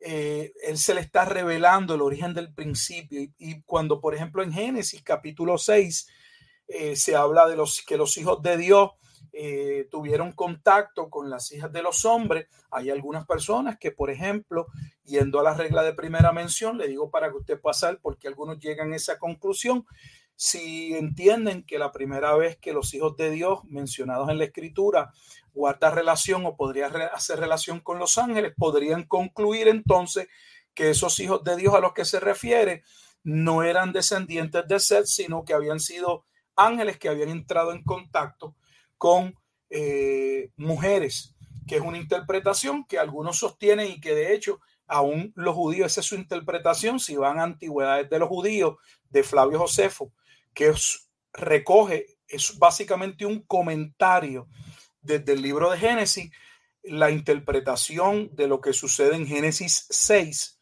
eh, rabínica, porque Josefo era un rabino, era un rabí, era que habían sido ángeles y cómo llega ahí nuevamente usando ese principio de primera mención, entre otras cosas. Así que cuando estamos estudiando un libro y nos acercamos a una palabra, un término, es importante ver cómo esa palabra se viene usando en esa carta o en esa epístola. Nos ayuda mucho porque cuando estamos buscando, por ejemplo, una palabra en griego, una palabra en griego puede tener 20 significados, 10 significados. Entonces, uh, ¿Cómo escogemos, cómo sabemos cuál es el significado que en ese pasaje particular tiene? Pues el contexto y la manera en que el autor viene usando esa expresión es importante. Por ejemplo, si estamos ubicados en, no sé, en una carta y tenemos un, un interlineal griego-español con codificación strong, podemos apuntar o marcar la codificación, el número strong y pedirle a ese programa que nos diga dentro de esa carta cuando por primera vez se menciona, o sea, queremos ver esa, esa palabra, cómo se usó, cómo se ha venido usando en los 12 capítulos, 16 capítulos que tiene, no sé, si estuviera usted en la carta a los Corintios o o usted está, leyendo, no sé, el Evangelio de Juan, tiene 21 capítulos, cómo Juan utiliza esa palabra de entre esos 21 capítulos, cómo inicia. Y entonces no solamente cómo inicia, sino cómo mantiene, cuál es el significado que le viene dando. Déjeme darle otro ejemplo para que lo entiendan. Por ejemplo, cuando estamos en el área de la escatología, eh, muchas veces hay una gran discusión sobre cuál es el significado de la palabra generación. En Mateo 24, 34, cuando Jesús dice esta generación, pues es importante ver dentro de Mateo cómo eh, Mateo viene, viene utilizando esa expresión generación dentro de ese evangelio, porque la primera mención no se da en Mateo 24, 34. Entonces, cuando vamos viendo todos los usos, eso nos ayuda a ser más certero o a poder justificar porque entendemos que esta es la palabra que se debería estar utilizando en la traducción y no esta. ¿Ve? Entonces, eh, eso es importante y específicamente cuando estamos trabajando sobre un pasaje que es de difícil interpretación, porque ah, quiero decirlo y lo he dicho en otras ocasiones y lo volveré a decir, hay algunas personas que se creen que con saber griego, con eso interpretan la escritura. Mire, eso es tan ridículo como decir que porque Shakespeare era un experto en inglés, usted le puede dar cualquier versión en inglés y él la podría leer y él entiende la Biblia porque él dominaba el lenguaje. Eh, dominar el lenguaje no significa que usted va a poder entender el contenido de la escritura. E, eso no es lo que significa. Ahora, claro que sí nos ayuda cuando estamos en un pasaje oscuro, difícil, lo vamos leyendo y nos preguntamos o estamos eh, viendo una comparación de traducciones y nos preguntamos por qué este pasaje, eh, este, esta versión eh, traduce este versículo de tal manera. Pues ahí es importante para percatarnos si es que ha habido un cambio que está justificado o no, porque a veces los cambios sí están justificados solo en el sentido del propósito con el que se traduce. Me, explico. Muchas personas no les gusta la versión Reina Valera porque la Reina Valera del 60 específicamente tiende a ser una traducción un tanto más eh, guardando el significado original. Y entonces es mucho más difícil hacer una interpretación literal que una interpretación donde eh, el autor primero entiende lo que se quiere decir, pero sabiendo que su audiencia posiblemente no entiende ese término, cambia las palabras, pero no las cambia mal, no es que está añadiéndole a la escritura, es que está contextualizando eh, eh, esas palabras a la audiencia que ahora tenemos eh, de frente. Por ejemplo, Pablo utiliza la palabra y dice, después de haber yo sido un heraldo. Pues mira, hoy muchas personas no saben que es un heraldo. El heraldo era aquel que llevaba el edicto, la proclamación del rey, iba a la plaza y abría, ¿verdad?, el rollo y decía el, el rey decreta. Y, pero muchas personas hoy posiblemente no entiendan eh, ese concepto y pueda haber un, eh, no sé, eh, una casa que está trabajando, ¿verdad?, una Biblia y dice, pues, la traducción dice, yo creo que no sería correcto usar la palabra heraldo, aunque esa fuera la forma original en que se comunicó. ¿Y? Porque ah, pues, si le dejo Heraldo, nadie va a entender, o son muy pocos los que van a entender.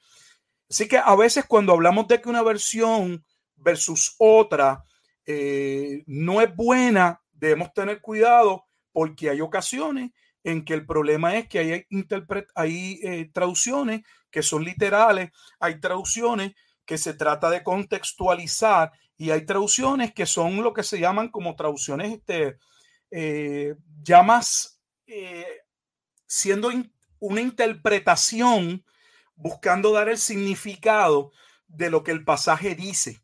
¿Ve? A no ser que nosotros podamos demostrar que lo que esa Biblia en su traducción está haciendo es cambiar todo el significado, no podemos decir que esa Biblia tiene un error. ¿Cómo, ¿cómo, podemos saber todas estas cosas? Bueno, yendo a la regla de primera mención, y en este caso sería viendo cómo un autor ha venido usando una expresión dentro de un libro o de una carta. ¿Ve?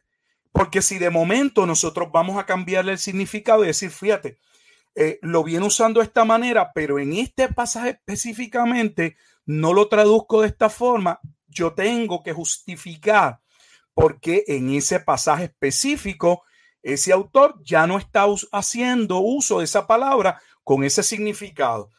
¿Qué pasaría en Mateo 24? Porque cuando Jesús viene hablando de generación, todas las ocasiones en que Jesús usa la palabra generación denota la población, las personas que él tiene a su, las que están allí con él. Nunca una generación futura. Si yo voy a ir a Mateo 24, 34 y decir que eso es una generación futura, tengo que explicar por qué entonces ahí hay un cambio, porque aún lingüísticamente Jesús está hablando de aquella generación, de esa generación, de mi generación, porque yo quiero hacer un cambio a una generación futura. Entonces tengo que justificar cómo doy un salto a lo alto dos mil años después, cuando ese no es el uso que ese autor viene haciendo en esa carta o epístola. Salvaje. En el sentido de que brutal, tú sabes. no, y, usted, también lo mencionó, lo mencionó al principio. Eh, o no al principio, sino cuando trajo el ejemplo del Hijo del Hombre. En, creo que ahí, ahí mismo, Mateo 24, lo comparó con, con Daniel. Eh, yo creo que entonces pasamos al último punto que, dice nunca llega una interpretación que no tenga significado y relevancia para los destinatarios originales. Ese punto es también vital. Todos son muy, importantes, pero cuando hacemos un ejercicio interpretativo, esa, esa carta, ese libro, tiene obviamente un autor y tiene, tiene unos destinatarios, tiene unas personas a las que se les está escribiendo. No podemos llegar o, arrimarnos a una interpretación que no considere, que no tome a esa audiencia original, porque no es posible que uno le escriba, que alguien esté escribiendo a una audiencia particular y luego el significado que nosotros le estemos dando no sea, no, se, no concuerde con el tiempo, con, con las personas a las que se le esté escribiendo. Voy a dar otro ejemplo. Apocalipsis Cualquiera que ha leído el libro de Apocalipsis, solo, solo iniciando el libro de Apocalipsis en el capítulo 1, en los primeros tres versículos, en el 1 y en el 3, se habla de aquellas cosas que deben suceder pronto. Versículo 3, porque el tiempo está cerca. Entonces, ¿cómo terminamos luego con una interpretación de Apocalipsis?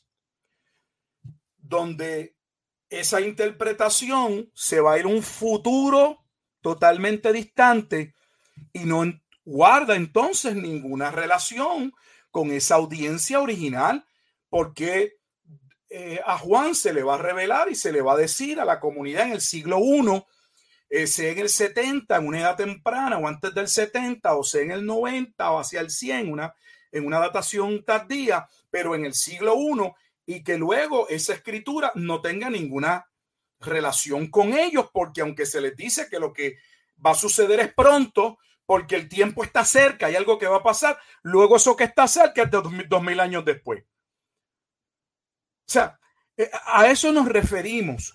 No puede haber un ejercicio interpretativo de buscar el significado que no, si, si no guarda relación con esa audiencia original, si esa interpretación eh, no está marcada dentro del contexto, y con esto no estamos diciendo que se tenga que limitar el cumplimiento del escrito solo dentro del tiempo en el que se está escribiendo, porque tenemos el caso del Antiguo Testamento, donde tenemos un sinnúmero de libros, donde claramente hay unos capítulos que se aborda un tema específico dentro de un rey X o Y, pero posteriormente se habla de una profecía, pero el contenido del propio capítulo nos muestra, nos señala, nos deja ver que lo que se está diciendo en ese momento dado habría de acontecer en un futuro. ¿Ve?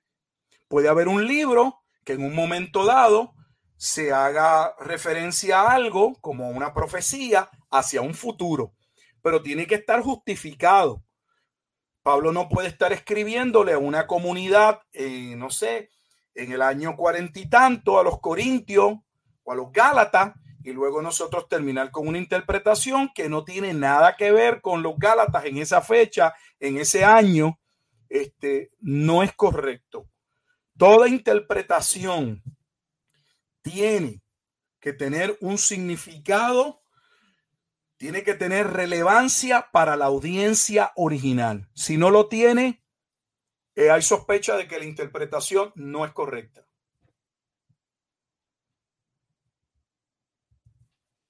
Sí, como usted dice, eh, igual de importante.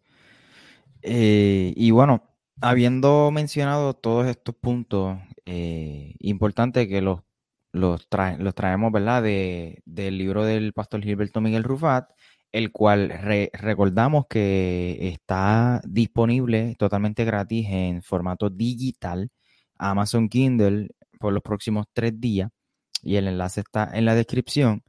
Eh, quisiera hacer quizás un resumen del resumen del resumen de lo que hemos hablado. Este, pero primero que es bien importante que cuando vayamos a estudiar la palabra de Dios, consideremos el contexto histórico, los destinatarios y a su mensaje original. Eh, pues que nunca debemos añadirle al texto algo que no dice y pues usar siempre el principio de que la Biblia se interpreta a sí misma. Eh, y cada uno de los puntos que el pastor ha compartido. Eh, pero antes de que Wilfredo continúe, yo quisiera terminar con el texto de Colosenses 2, 8 al 10, donde dice, mirad que nadie os engañe por medio de filosofía y hueca sutileza, según las tradiciones de los hombres, conforme a los rudimentos del mundo, y no según Cristo. Porque en él habita corporalmente toda la plenitud de la deidad, y vosotros estáis completos en él, que es la cabeza de todo principado y potestad. Bueno. Nada, eh, yo no, realmente no tengo mucho que agregar ni nada. Lo que sí me gustaría es que el pastor entonces, eh, vamos, yo soy un, cristiano que eh, tiene una base, ¿verdad? Que me ha, dado, ¿verdad? La formación de mis líderes y el discipulado que he tomado. Y quiero estudiar la palabra. ¿Qué me recomienda entonces de cómo yo pueda entonces, de manera práctica, me siento? Quiero estudiar este pasaje, digamos, eh, por dar un ejemplo hipotético, quiero estudiar los dones del Espíritu eh, como aparecen en, 1 Corintios 12 y en, el, y en el 14, digamos. ¿Qué me recomienda, pastor? Bueno, cuando vamos a estudiar cualquier libro, uno de los problemas que tenemos es que no queremos leer. Eh, no nos acercamos a la Biblia para estudiar un capítulo, un versículo. ¿Por qué? Porque la Biblia no fue escrita en capítulos ni en versículos los libros deben ser considerados en su totalidad. Eso significa que a modo de poder entender una particularidad de un libro, debemos primero entender el contexto general y para ello hay que tomarse el tiempo de leer el libro. Si uno quiere estudiar, por ejemplo, Primera de Corintios capítulo 12, lo primero que deberíamos darnos el tiempo es de leer la carta a los Corintios en varias ocasiones mi recomendación cuando se lee un libro es que la primera vez se trate de leer y se busque el tiempo para leerlo corrido, si es posible. Y que en una segunda ocasión usted tome un, algo en lo que usted pueda tomar nota. Y entonces esa segunda lectura, usted solo se detenga a anotar conceptos, términos o palabras que pueden ser en el mismo idioma que usted no conoce para que cuando usted finalice esa segunda lectura, usted busque un diccionario teológico, busque un diccionario de lenguaje y usted diga, pues, mira, aquí dice la expiación. Yo no sé qué es la expiación. Aquí habla de la redención, pero ¿qué es la redención? Y, y usted entonces se toma el tiempo de buscar todos esos términos o palabras, conceptos que usted no entendió, porque entonces cuando le dé la tercera lectura, luego de haber dado una primera, dar una segunda y clarificar conceptos, cuando lee una tercera vez, ya esa lectura que parecía oscura o difícil comienza a aclararse. Ese es el principio de comenzar a hacer un estudio. Todavía no hemos entrado a buscar con calma quién es el autor, a quién escribe, más o menos en qué fecha, pero es lo mínimo que podemos hacer el problema que tenemos es que la mayoría de las personas hoy, aún pastores, eh, ellos lo que quieren es, por ejemplo, eh, ir a Mateo 24, 34, por poner esta generación, y ellos quieren leer ese capítulo, ese versículo, y con ello ya poder entenderlo todo. No funciona de esa manera. De hecho, la mayoría comete el error, ya que estoy mencionando ese, ese capítulo y sé que posterior vamos a hablar de Mateo 24 y 25, de comenzar en Mateo 24, porque el tema del juicio y la destrucción de Jerusalén no inicia en Mateo 24. Los pasajes más relevantes sobre el juicio que vendría comienzan en el capítulo 21, porque básicamente toda la enseñanza de esa última semana del ministerio de Jesús en Mateo 24 está eh, dirigida a señalar aquel juicio que vendría contra Jerusalén, comenzando con el momento de la entrada triunfal, donde Jesús, mientras cabalga en el pollino y mira y considera la ciudad de Jerusalén, viendo lo que va a suceder, llora sobre ella. Y así cada capítulo va mostrando el escenario. Entonces, si, si realmente leemos con detenimiento y con cuidado, cuando llegamos a Mateo 24, no nos toma por sorpresa que Jesús le diga a sus discípulos, ven todo esto, aquí esto no va a quedar piedra, sobre piedra. ¿Por qué? Porque el propio libro de Mateo, el propio Evangelio, viene hablándonos de ese juicio. Entonces debemos tomarnos el tiempo. Lo menos que podemos hacer cuando queremos comenzar un estudio serio es darnos el tiempo de leer con cuidado la escritura. Y aunque al principio lo que yo estoy diciendo toma tiempo, luego no nos va a tomar tanto tiempo. ¿Por qué? Porque los conceptos como las palabras que ya van enriqueciendo nuestro vocabulario o esos conceptos que ya entendemos, cuando leemos otro libro no tenemos que volver a buscarlos. Es como cuando usted está leyendo algo en otro idioma y su conocimiento, como en mi caso, el inglés, no es mucho y hay palabras que yo no entiendo. Yo no puedo continuar la lectura presumiendo de que puede ser que signifique esto yo tengo que pararme, hacer uso de un diccionario para ver qué significa esa palabra dentro de esa oración. Y aunque ahí me tomo el tiempo y tengo que parar y tengo que buscar un diccionario, cuando más adelante vuelva a ver la oración o esa palabra, ya no voy a tener problema porque ya yo aprendí ese, ese término. Entonces enriquece nuestro vocabulario, amplía nuestro conocimiento pero si ni tan siquiera podemos, podemos darnos el tiempo de la escritura, ah, es muy difícil que podamos entrar en un ejercicio correcto. Para mí, dos cosas vitales son leer la escritura con mucho detenimiento y segundo, acercarnos al texto con reverencia. Es la palabra de Dios, no es una revista, no es un magazine, eh, no es un libro escrito por hombre y entendiendo que es palabra de Dios, no para mi conocimiento, sino palabra sobre la cual yo debo vivir y por la cual yo seré juzgado. Con humildad yo debo acercarme a Dios y pedirle, Dios, yo necesito que tú me ayudes y me des entendimiento para yo comprender tu bendita palabra. Para que aquello que señale yo tenga la capacidad por tu espíritu de arrepentirme que aquello que yo tenga que cambiar, porque tu palabra claramente señala que hay algo que yo he creído, que estoy haciendo, que es contrario, yo pueda cambiarlo.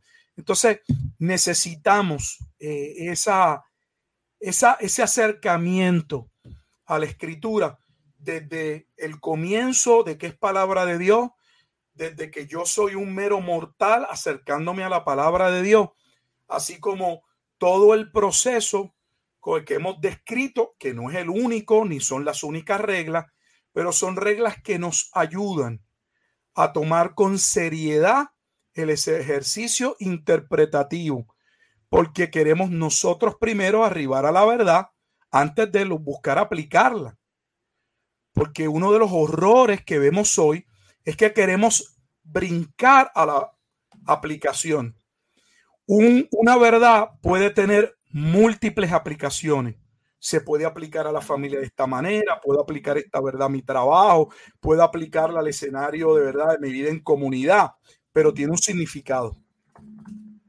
Yo primero tengo que descubrir ese significado y luego puedo entonces entrar a la aplicación, pero no puedo saltar a lo alto el ejercicio de conocer eh, esa, esa verdad que está comunicando la escritura y querer por avanzar llegar solo a la aplicación que es lo que debo hacer, lo que no debo hacer, lo que debería comenzar a hacer, entre otras, con mi vida. Amén. Así que eh, lo más importante, ¿verdad? Para cerrar, eh, es que cuando nos acerquemos a estudiar la palabra, hagamos una exégesis, ¿verdad? Que es eh, eh, estudiar e interpretar la palabra utilizando la palabra misma, conociendo y entendiendo que es la palabra de Dios, que no se equivoca, que no se contradice y que viene siendo la fuente de toda verdad y la autoridad máxima para entender cualquier aspecto de nuestra vida y el plan perfecto de Dios. Eh, les agradezco mucho por su sintonía, le agradezco al pastor que eh, nos ha provisto este tiempo eh, y nos ha bendecido eh, con su conocimiento. y les recordamos nuevamente, busque el libro Reglas de Interpretación Bíblica, Principios de Hermenéutica, por el pastor Gilberto Miguel Rufat, que ¿verdad? lo ha puesto gratis como un regalo durante estos próximos tres días. aproveche eh, si no, si se pierde, pues como dice, dijo Michael, ¿verdad? Eh, y se lo olviden estos tres días, bájalo. De todas maneras, es bastante baratito y es bien corto, bien fácil de leer, pero muy, muy, muy práctico. ¿Ok? Y ahí va a encontrar también algunos ejemplos en algunos de los principios que hemos discutido hoy, que le va a ser también de bendición a usted. Michael. Así es, y sin nada más que agregar, yo quiero invitar a que usted también, de paso, pase por el canal de YouTube del pastor Gilberto Miguel Rufat, lo consiga a sí mismo para que también pues disfrute de todo el, contenido que él tiene allí enriquecedor. Y pues por supuesto a Wilfredo, a Alexis, lo consigas como Iglesia Podcast, iba a decir Praxis. Iglesia Podcast en Instagram y Facebook y en YouTube también como Iglesia, e guion Iglesia. Y a este servidor, pues Michael J. Cerezo en todas las redes sociales, mi canal de YouTube Michael Cerezo y, y entonces mi podcast Ortopraxis en tu plataforma favorita. Y con esto, pues cerramos entonces este primer episodio de esta gran serie. Y gracias nuevamente al pastor por el tiempo y, y por todo lo que comparte con nosotros y con la audiencia. Si te gustó este episodio no olvides compartirlo con otras personas. Recuerda suscribirte y activar las notificaciones. Para estar al tanto del nuevo contenido busca a Michael en las redes sociales como arroba Michael J. Cerezo, donde también publica contenido a diario. Para preguntas, invitaciones y o colaboraciones puedes escribir a www.michaelcerezo.com. Bendiciones.